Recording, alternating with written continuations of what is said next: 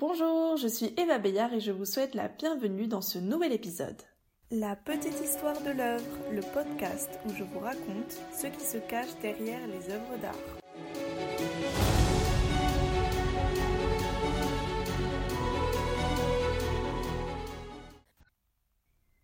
Aujourd'hui, nous sommes dans le troisième et dernier épisode de la série sur le dadaïsme.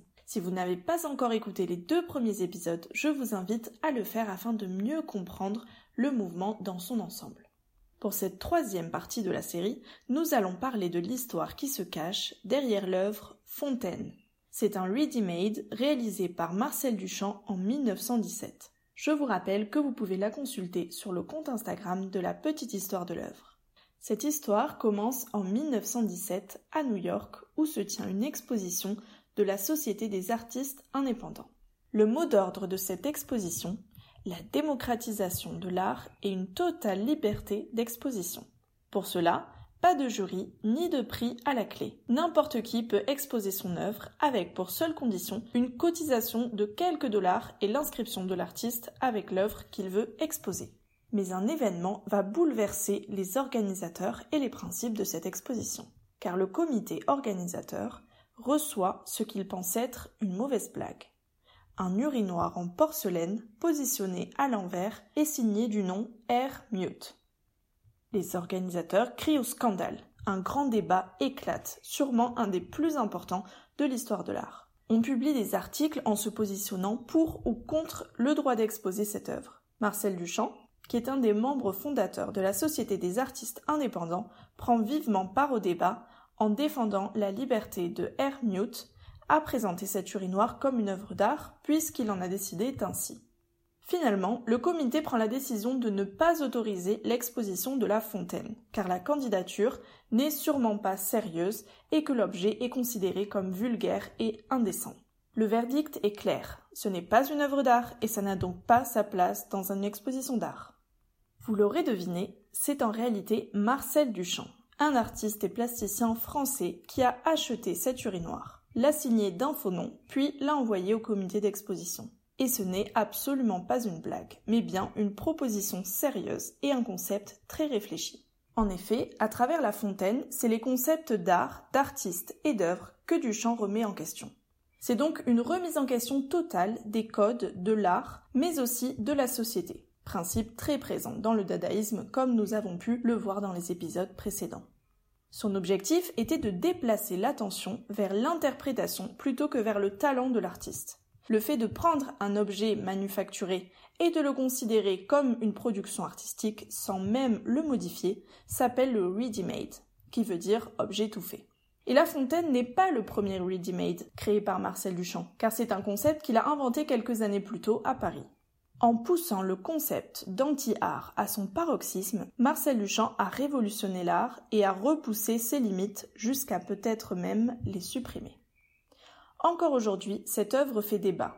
Certains considèrent que Duchamp a tué l'expression artistique et d'autres le considèrent comme un génie avant-gardiste qui a ouvert une infinité de possibilités dans l'art.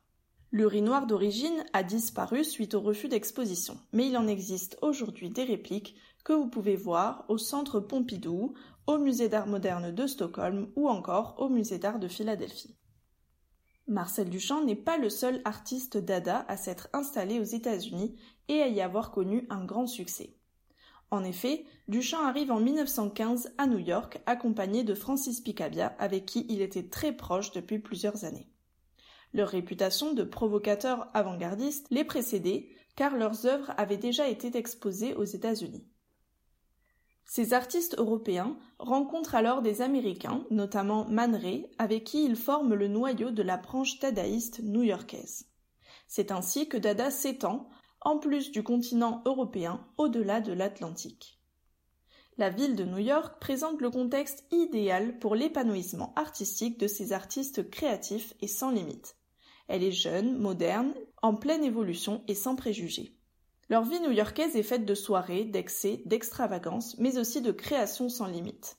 Ils organisent des événements dada, et c'est dans ce contexte de création effrénée et de débauche que Duchamp en a profité pour envoyer La Fontaine et tenter de la faire exposer. Comme nous l'avons vu à travers les différents épisodes de la série sur le dadaïsme, Dada est né à Zurich en 1916, puis s'est étendu en Europe et en Amérique, en rassemblant une grande diversité d'artistes et de créations. Mais un événement qui a lieu en 1921 va marquer la dislocation du mouvement et le mener vers sa fin. C'est le procès fictif de Maurice Barrès, homme politique et écrivain, organisé par des artistes qui l'accusent de crimes contre la sûreté d'esprit. Parmi les organisateurs, des dadaïstes tels que Tristan Zara, Francis Picabia et d'autres associés au mouvement, Louis Aragon et notamment André Breton qui dirigent le procès fictif. Mais les dadaïstes n'aiment pas l'idée qu'un tribunal dada puisse juger de la même manière que le fait la justice. Ils tournent alors le procès en dérision, chose qui ne plaît pas du tout à André Breton, qui traite Tristan Zara de parfait imbécile. Ce dernier quitte alors la salle, suivi de d'autres dadaïstes. À partir de cet événement, André Breton méprise le salon dada organisé par Tristan Zara. Et quelques mois plus tard, lorsqu'il organise une soirée, le groupe d'André Breton la sabote et de violentes altercations éclatent, nécessitant l'intervention de la police. Breton a même cassé le bras de l'écrivain Pierre de Massot d'un coup de canne. Cette soirée, en juillet 1923, marque la séparation définitive du mouvement et la branche dissidente devient le mouvement surréaliste. À sa tête, André Breton, suivi initialement de Robert Desnos, Paul Éluard et Benjamin Perret. Ils sont ensuite rejoints par de nombreux artistes dont Louis Aragon, René Magritte ou encore Salvador Dali. Le manifeste surréaliste est publié en 1924 et il reprend certaines valeurs dadaïstes comme l'esprit de révolte radicale et de remise en question des règles. Beaucoup d'artistes, au début séduits par Dada, sont ensuite devenus surréalistes. On dit qu'à partir de ce mouvement, Dada est mort. Mais il a laissé un riche héritage en révolutionnant l'art, en repoussant ses limites et en ouvrant de nombreuses portes aux futures générations d'artistes. J'espère que cet épisode et la série sur le mouvement Dada vous a plu. Merci de m'avoir écouté et d'avoir passé ces quelques minutes avec moi. On se retrouve au prochain épisode.